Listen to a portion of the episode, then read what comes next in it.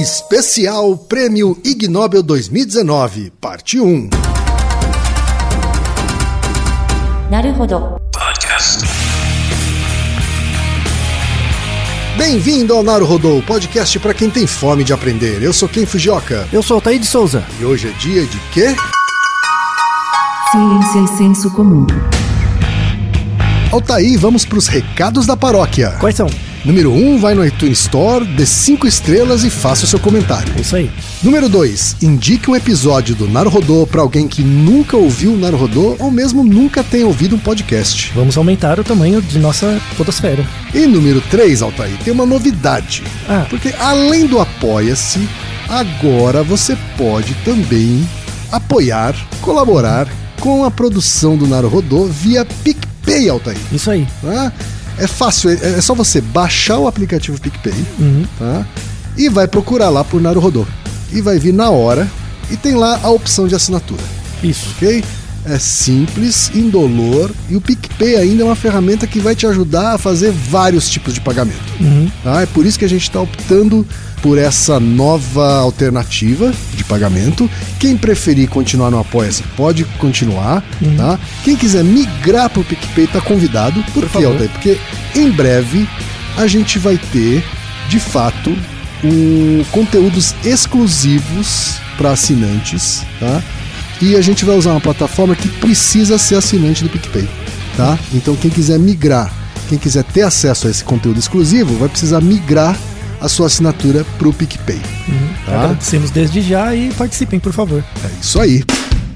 Antes da pauta, mais um recado. Naruhodô está abrindo espaço para os podcasts das Minas, porque representatividade é importante também na podosfera. O destaque de hoje vai para o podcast Se Fosse Fácil Era Exatas, comandado pela Jaqueline Lafofa, pela Marcela Rosa e pela Fabiola Newman. Ouça o recado que elas deixaram para você, ouvinte do Naruhodô, e conheça o podcast Se Fosse Fácil Era Exatas.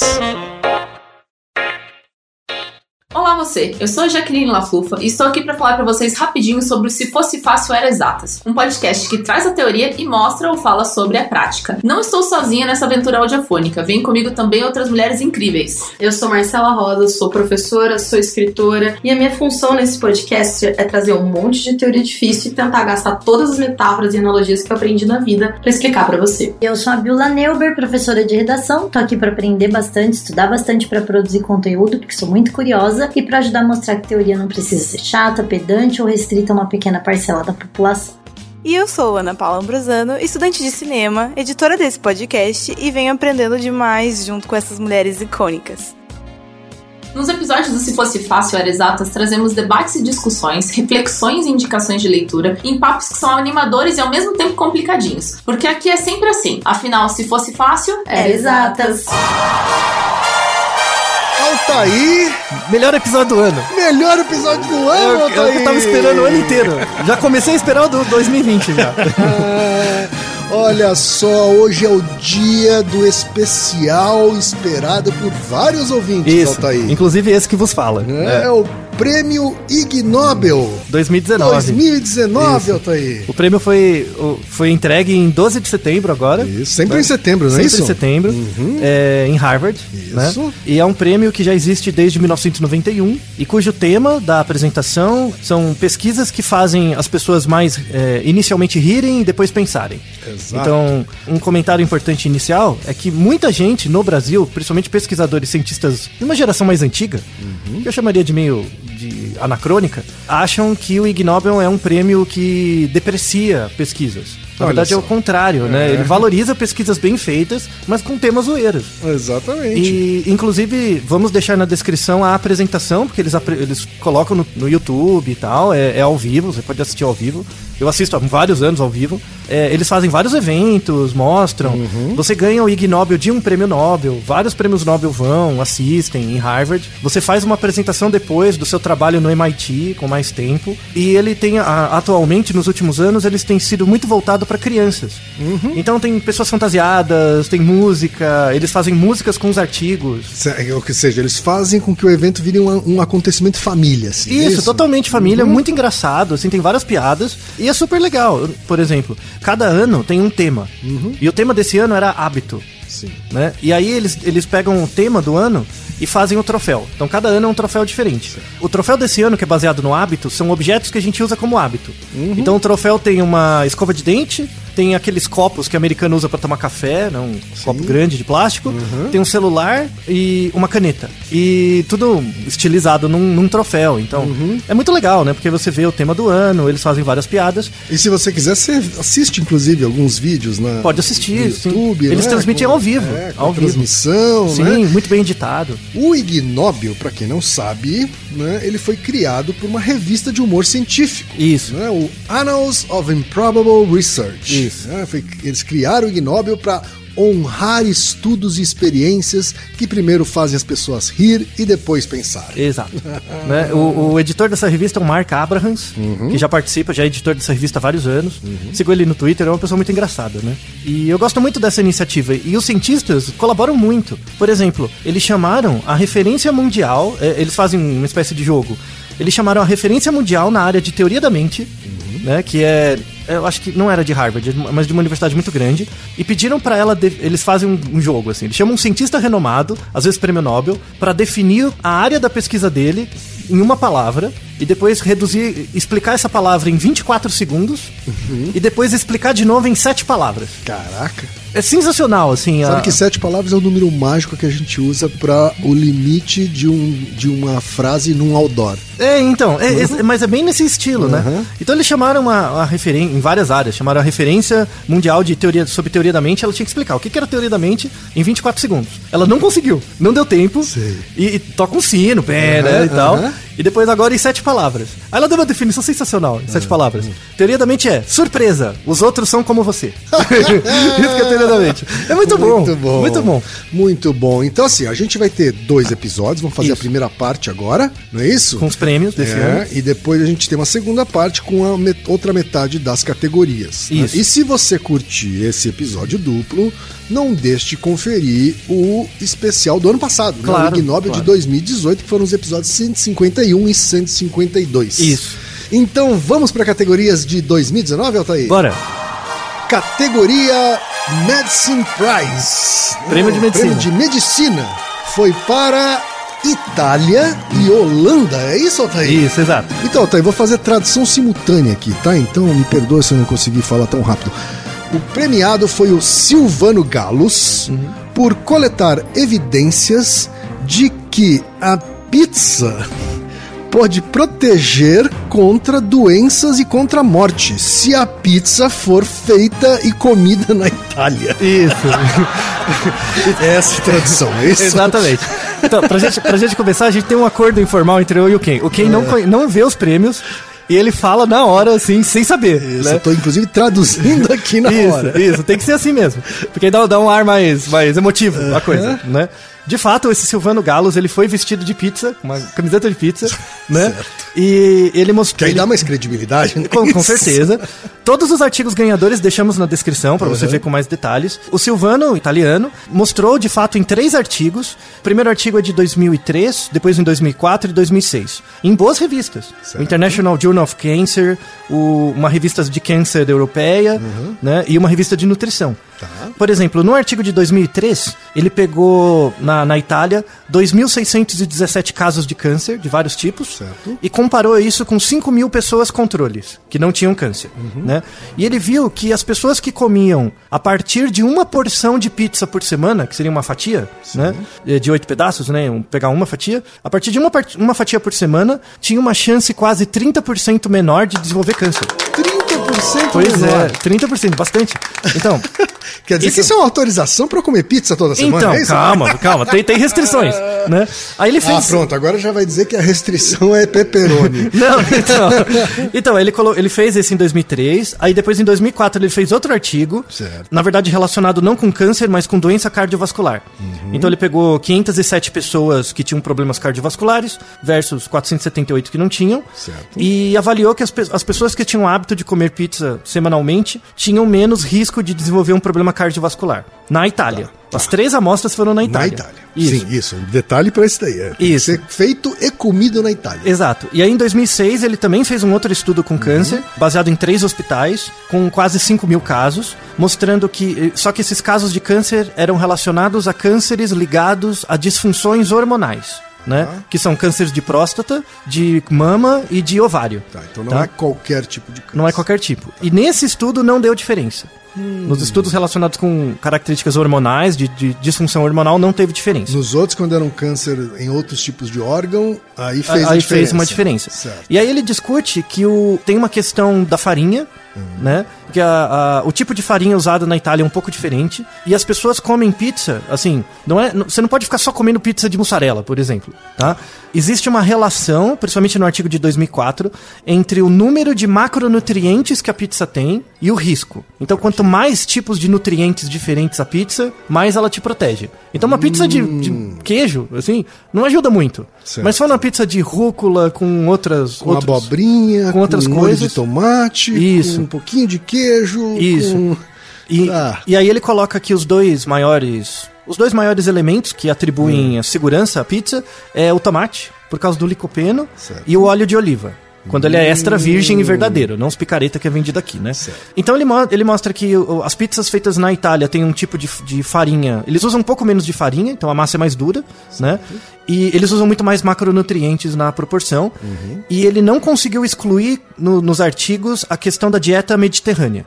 Então, Certo. como os resultados dele acontecem muito na Itália e a dieta mediterrânea é algo muito presente, Uhum. ele não consegue dizer se o efeito é da pizza ou é da pizza associada à dieta mediterrânea. Tá?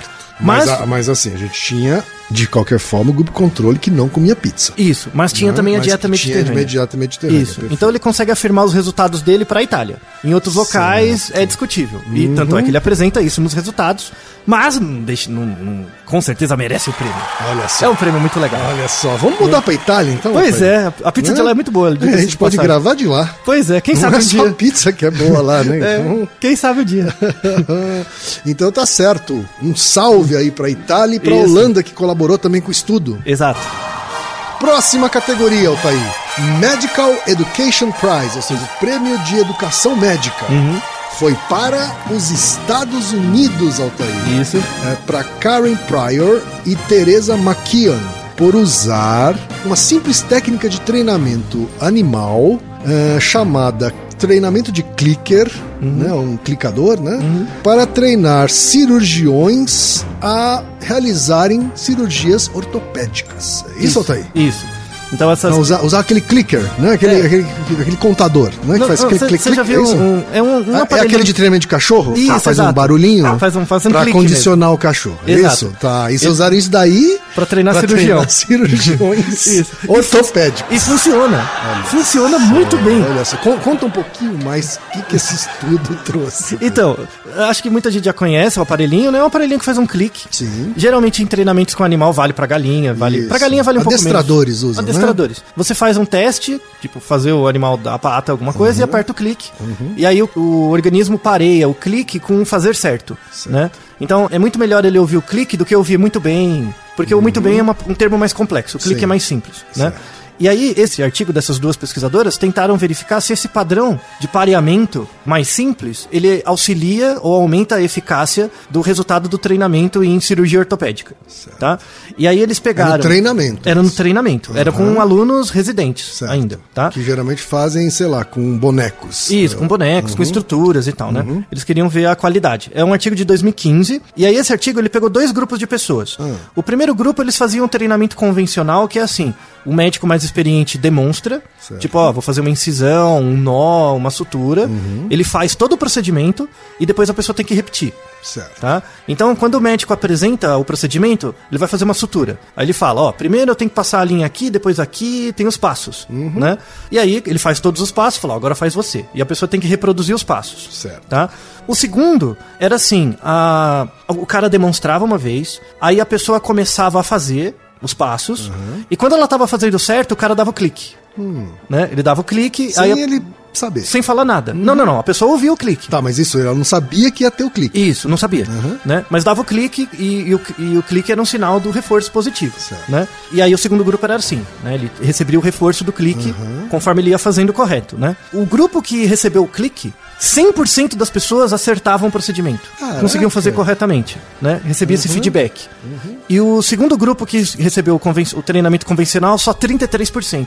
Né? É uma diferença brutal. Muito grande, muito grande. Uhum. No entanto, o grupo que recebeu o treinamento dos cliques demorava um pouco mais para fazer o procedimento, fazer mais devagar. Tá. né? Como se estivesse fazendo as partes, né? Então faz um passo, aí clique, faz outro passo, clique. Isso ajuda muito na memorização das partes. Certo. Por exemplo, uma er- eram duas tarefas. Uma tarefa era uma tarefa de dar um nó de sutura e a outra tarefa era usar uma furadeira, que tinha que fazer um furo a 45 graus num objeto.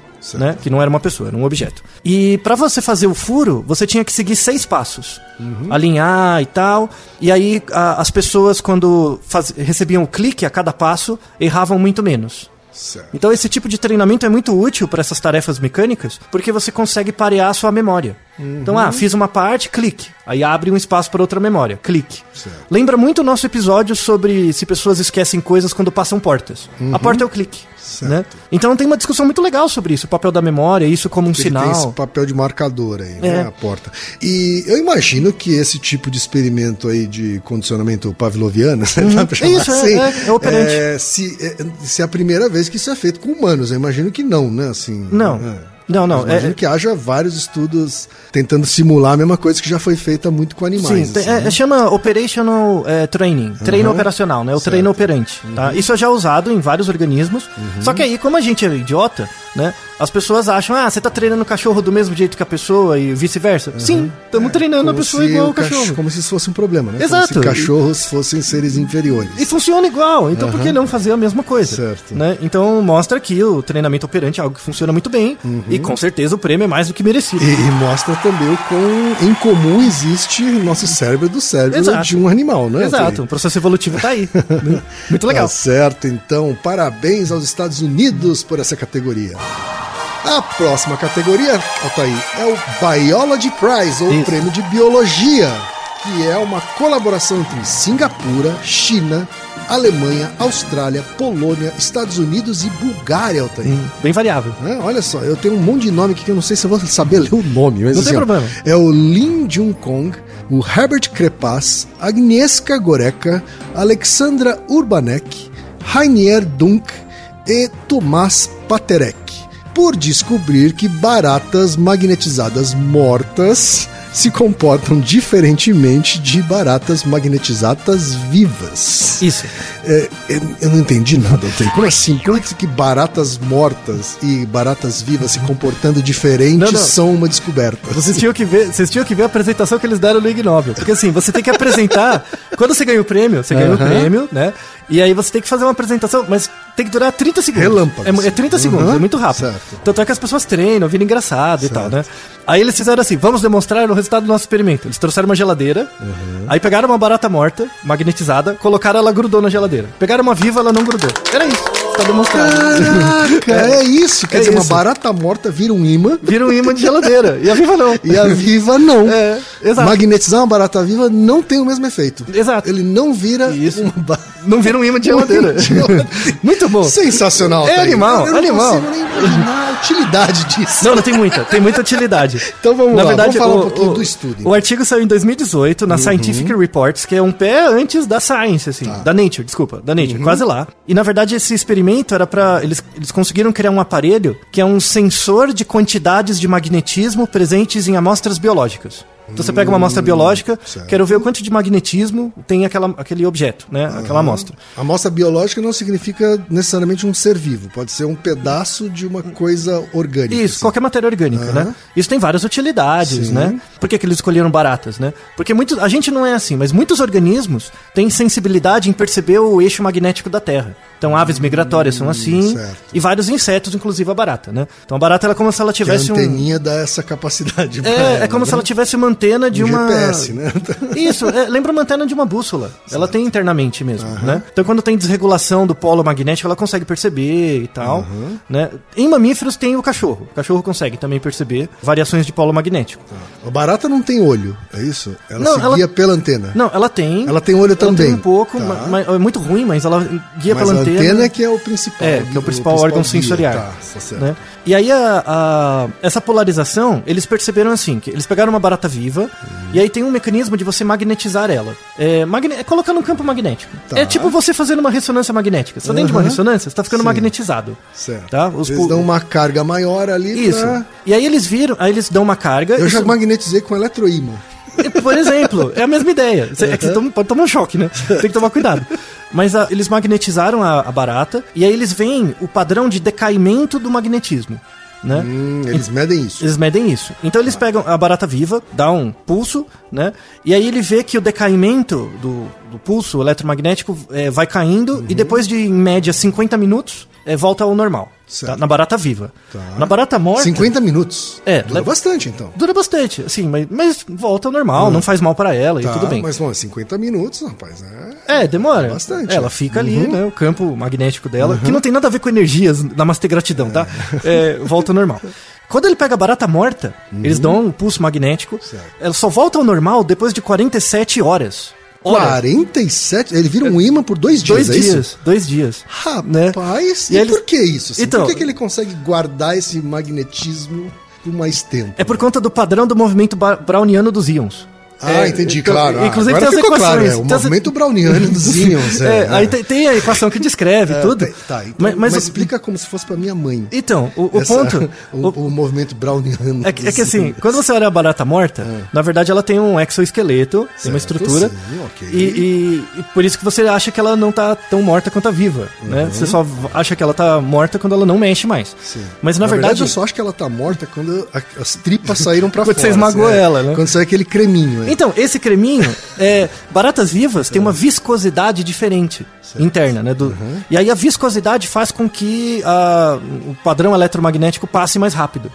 Então a diferença é da viscosidade. Ah, então o creminho tem um papel. Tem um também. papel em, em fazer a dissipar a- o pulso eletromagnético. Quando ela só é aquela capinha, aí não, a capinha retém né, o pulso. Entendi, É. olha só. Aí, Isso tem- aí, aí ficou mais fácil de entender. Ficou mais a- legal, né? Porque que a barata morta consegue ficar mais tempo magnetizada. magnetizado. E aí tem umas aplicações, inclusive, desse aparelho. Uma delas é verificar o efeito no cérebro. No humano, de pulsos magnéticos muito fortes, que ainda não se tem ideias, né? E efeito de substância. Às vezes você recebe um pulso magnético na cabeça e isso não te afeta em nada. Mas dependendo se você tomou uma substância, isso pode afetar. Que tipo de substância? Não, não se sabe. Ah. Não se sabe. Tem palpites ainda. Porque às vezes você toma um contraste. E às vezes esse contraste tem íons que podem ter uma reação magnética maior e gerar algum tipo de lesão.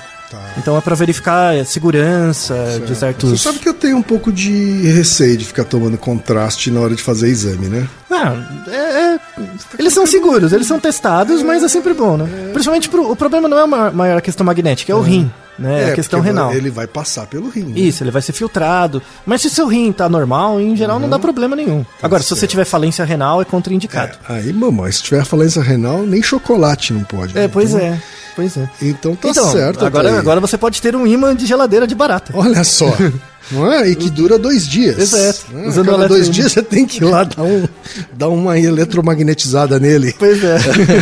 então, parabéns a esse consórcio de vários países. A próxima categoria, Altair, é Anatomy Prize, né? ou seja, o prêmio de anatomia que foi para a França, Altair. Esse ano. Foi para a França, para o Roger Musset e para o Borras Bengoldifa. Meu Hum. Deus, que nome difícil. Por medir a assimetria da temperatura do escroto Uhum. em carteiros nus e vestidos na França. É a temperatura das bolas. A temperatura das bolas comparando um carteiro, carteiro, né? Isso. Um carteiro nu ou vestido na França. Exato. É, é que o- Sensacional. o- eles não só compararam carteiras, mas também os motoristas de ônibus. Ah, É que não cabia no título. só. Tá, não cabia no título. É, é verdade. Por isso, por isso ficou só o postman. Isso, isso, Ok. mas- mas tem e porque postman também é um termo que deixa o título mais charmoso. Fica mais né? legal, né? Então, e esse experimento é muito legal. Tem, Ah. tem implicações. Saiu numa revista muito boa, que é a Human Reproduction. Sabe. Né? Que você tá vendo coisa da- ali no Jaime ou nas bolas, é porque tem reprodução no meio, né? Então, eles pegaram uma amostra de homens de 20 a 52 anos. E, e são três experimentos, são três partes, né? O primeiro experimento era mais laboratorial, os outros dois são mais práticos, né? Certo. Mais naturalísticos. Então, imagina, bom, imagina que você é o sujeito do experimento 1, tá? Certo, o carteiro. Não, não, não. O, o- a pessoa que não é carteira. Ah, o que não é, carteiro. O, tá. o- o experimento O grupo 2 é feito controle. É, o, primeiro são com pessoas comuns. Ah, tá. O primeiro foi com pessoas comuns. Isso. Ok. O segundo é carteiros e o terceiro são os motoristas de ônibus. Tá? Certo. Então são os três grupos. Isso. Imagina você numa sala, né? Ó, você vai lá fazer o experimento. Aí eles colocam um eletrodo no, no, no Jaime, né? No, no- crânio.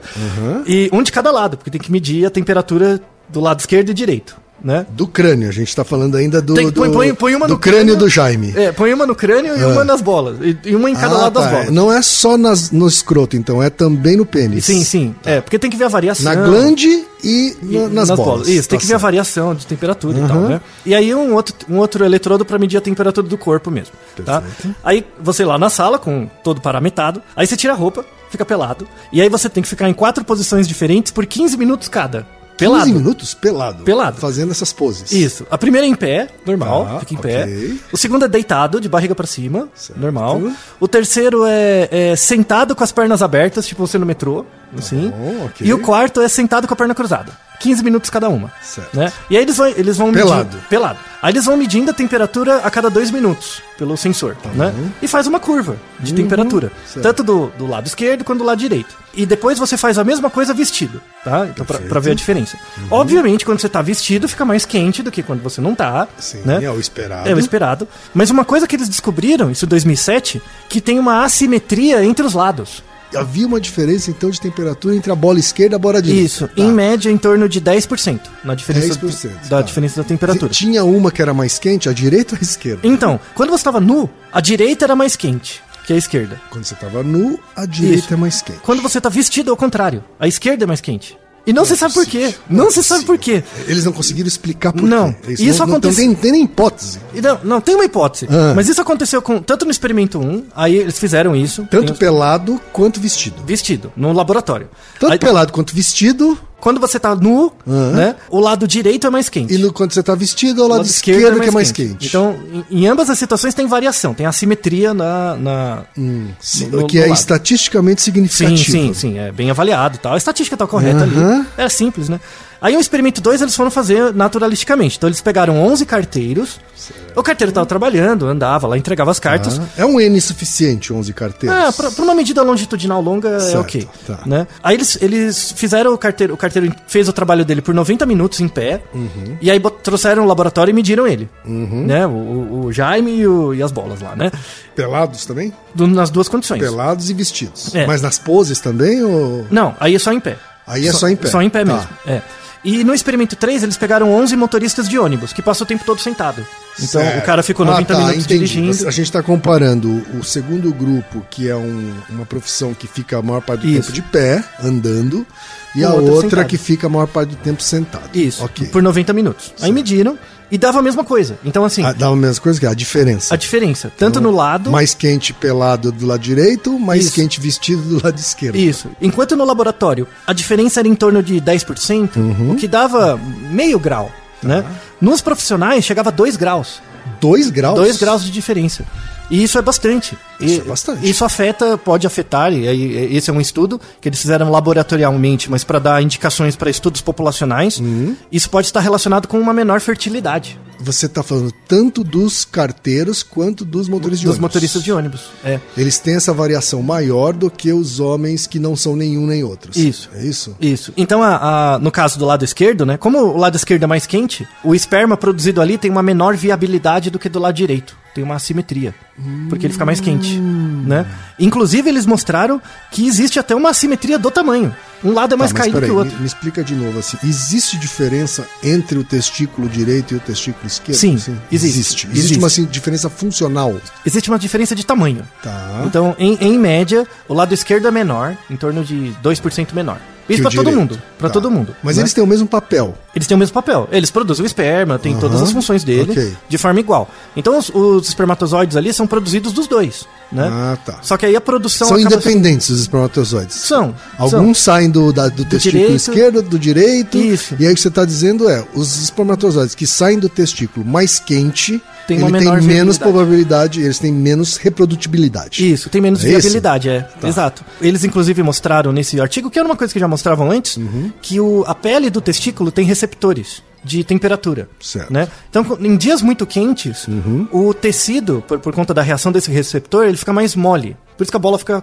cai. Né? E quando fica frio, ela encolhe. Tem a Hum, certo. ver com os receptores ali. Porque o- a temperatura É uma reação fisiológica. fisiológica Sim. que a partir da identificação da temperatura desses receptores do saco escrotal. Isso, porque ele não pode ficar muito quente, senão torna os- o, o esperma inviável. Né? Sensacional. Não é legal? Sensacional. Pois é, o trabalho muito interessante, você não dava nada, né? Então, você aprendeu muito sobre o Jaime e o, Uhum. Mas ao mesmo tempo no- no- dá uma preocupação em quem trabalha de pé muito tempo e quem trabalha sentado muito tempo. Pois é, tem que dar uma ventilada. tem que dar uma ventilada, é. Isso sempre o meu avô disse que tem que dar uma ventilada. Então, isso, isso, tem que dar. Roupas japonesas, né? Tem que dar com aqueles hakama lá, umas roupinhas mais, mais soltinhas. Isso, é. Né? Pra dar uma, uma Sem alegria. cueca, inclusive. Pois é. Por baixo. Pois é. Então, esse estudo ainda ele não é conclusivo, ele abre estudo, espaço para estudos populacionais, né? Uhum, claro. Mas foi um grande É um começo. começo. E Um se tornou começo. popular graças ao Ig Nobel. Sensacional, parabéns pra França, Pois então. é, quem diria? E a última categoria deste primeiro episódio, Altair, Sim. é o Chemistry Prize, ou seja, o prêmio de Química, Uhum. que foi concedido ao Japão, Altair. Uhum. Shigeru Watanabe, Mineko Onishi, Kaori Imai, Eiji Kawano e Seiji Igarashi, por estimar o volume total de saliva produzido por dia por uma criança típica de 5 anos de idade. Isso. é o de baba. ok, É. está. Então vocês mediram a baba média Volume. de uma criança. De uma criança de 5 anos. Tinha que ser no Japão, né? Tá certo. É- é um Qual artigo- é a utilidade disso, senhor Altair? É, é o artigo de 1995, ele já é mais antigo. Ah, antigo, ah. É, e, por que, ele ganha prêmio só agora, assim? Como é que é isso? Não, o, o, o Ig Nobel independe da data. Ah, independe da data? É, é quando é Entendi. descoberto mesmo Tá, os artigos, tá. né? Uhum. Então, em 95 fizeram esse artigo na Oral Biology, que é uma revista de medicina, de biologia da boca, Uhum. Certo. né? In- Inclusive, o mais interessante desse artigo é o método. Como é que você mede a quantidade de baba que uma criança produz? Pois é. Não é difícil, tecnicamente? Uhum. Eu, eu, eu acho que só no Japão eles podiam fazer isso. Não tinha outro lugar pra fazer. É mesmo? Porque as crianças são mais obedientes. Em Porque a lugares- criança tinha que ficar com um device na, na boca, Não, sei lá. não, não, então, Ah. não- não- assim, do ponto de vista do método, foi um artigo muito bem cuidadoso. Eu, eu gostei do método. É. Eles pegaram 30 crianças, 15 meninos e 15 meninas. Então, ó, é bastante criança, né? E eles mediram elas por De dois... 5 anos de idade. É, eles mediram, em, em, em média, 5 anos, mediram elas por dois dias Certo. e tiraram a média, né? Então, mediram dois dias seguidos. E aí elas medi- mediram a saliva da criança em algumas situações. Com ela dormindo, com ela acordada, durante a alimentação e quando elas estavam mascando alguma coisa. Tipo, snacks, coisas durante o dia, tá? Mas o interessante é o, é o É, mas aparato. como é que elas come- coletavam essa, Então, esse volume de baba? aquele disclaimer, tá? Se quem tiver muito nojo, já para aqui. Tá bom. Que é por isso que a gente deixou Vai por vir último. uma descrição... nojenta. pra, alguém- pra alguns, mas assim, a ciência é assim mesmo. Você pega uma criança de 5 anos, elas cooperaram, você coloca ela sentada numa cadeira. Primeiro você tem que conseguir verificar a quantidade de saliva que ela produz espontaneamente. Certo. Assim, sem fazer nada demais, acordada. Então você coloca ela sentada, com a cabeça baixa, tipo o queixo quase encostando no peito, Certo. segurando um tipo de pote. Né? E aí você pede pra ela abrir a boca e deixar a baba escorrer. Por 5 minutos. Então ela tem que ficar Por 5 5 minutos? Ela tem que ficar 5 minutos assim. É até secar o bagulho. É, né? ela tem que ficar 5 minutos assim e não pode engolir. Não pode Um pote embaixo da boca dela. Isso, e a baba escorrendo. Ela não pode engolir, se ela engolir, tem que esperar 5 minutos de novo. Só no Japão, velho. Só no Japão pra conseguir uma parada dessa. Aqui já tinham destruído tudo. Mas enfim. Pra criança obedecer, realmente... É, então. é. Nossa, não sei o que fizeram com elas. E aí você tem uma quantidade de baba que você produz, isso é pesado e medido o volume. Aí, na hora da alimentação, né, tem a refeição normal da criança, a refeição era padronizada nesses dois dias. Aí a criança comia, né? Ela hum, é, mastigava, só que antes de engolir ela cuspia. Ela cuspia. Então o, o alimento era pesado antes, sem a baba, E, depois, com, a baba, com a baba. pra medir a diferença Isso. é a baba. É a baba, isso. Media depois. Então ela, ela não passava fome depois dava comida. Tá né? certo. É, mas ela fazia isso, né? Mas Dois eles dias. queriam medir qual foi a saliva produzida aqui naquele momento. né? Isso. Enquanto ela estava mastigando a comida. Exato. E aí faziam também pequenas doses logo antes de dormir e logo depois de acordar, né? Porque isso, isso já é bem conhecido que durante o sono a gente praticamente não produz saliva. Muito pouco. Tende a zero, assim. Você produz mais saliva durante o dia, né? E aí eles, como eles mediam isso algumas vezes durante o dia, né? E na alimentação, eles conseguiam fazer a velocidade de produção de baba, né? Sensacional. É, então, é, é, quando você não é estimulado, assim, normalmente, a criança produz é, 0,26 ml por minuto Certo. tá? É de baba, né? Quando ela está comendo, mascando alguma coisa, isso sobe para 3,6 ml por minuto, tá? E aí você faz a soma, né? Você consegue ver que mais ou menos acordado durante o dia, uma criança produz de 5 anos 288 ml em média. 288, é bastante. Isso, é bastante. Uhum. E sem comer, né? É, é assim, quando durante a, a alimentação, ela produz quase 300 ml. A diferença não é muito grande Certo. tá? Mas se você somar tudo e tirar a média e tal dos dois dias, em média elas produzem meio litro. Meio litro. 500 ml De saliva. de baba. Contando a noite também. Contando a noite, É porque isso Hum. tende a zero, né? É muito Certo. pouco. E aí eles viram, eles compararam isso com adultos. Uhum. E veio que os adultos produzem a mesma coisa. Olha só. Então a gente produz em média meio litro de baba por dia, assim como as crianças. Olha só. E Quer dizer que eles mediram os adultos também pra comparar. Não nesse artigo, em outra, que eu fui atrás de outro. Ah, Mas- mas já tinha medida Tem um dos outro adultos. artigo que é a medição dos adultos e você está dizendo que esse meio litro é meio que a média tanto de criança quanto de adultos. Isso. Agora a gente consegue entender, por exemplo, por que, que bebês babam muito. Porque eles são pequenos.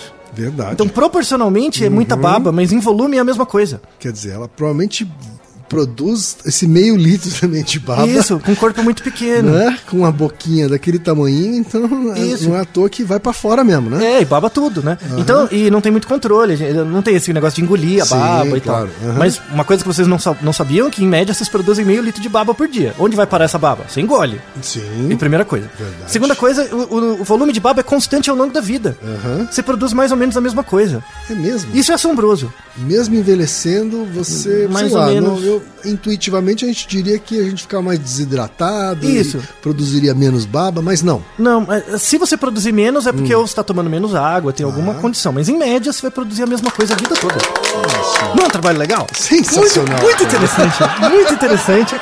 Recomendo agora, ó, grande curiosidade, você produz meio litro de baba por dia. Imagine isso numa garrafa. Verdade. Se você guardar isso desse episódio, nós já ficaremos felizes. né? Pois é.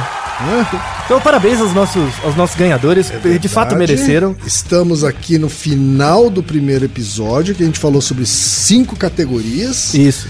E no segundo episódio, né, a gente vai ver as outras cinco, incluindo o prêmio da paz. O prêmio Ig Nobel da Paz. Ah, o prêmio Ig Nobel da paz. Isso, não perca. Ah, então é isso. Até a próxima e Naru Rodô, ilustríssimo ouvinte.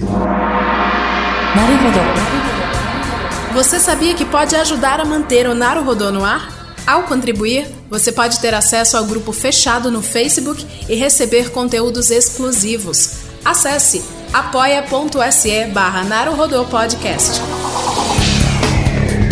E você já sabe, aqui no Naruhodô, quem faz a pauta é você. Você tem alguma pergunta pra gente ou quer comentar algum episódio? Escreva para nós. Podcast podcast@naruhodô.com.br. Repetindo? Podcast podcast@naruhodô.com.br. E lembre-se, mande nome completo, idade, profissão e a cidade de onde você está falando. É isso aí.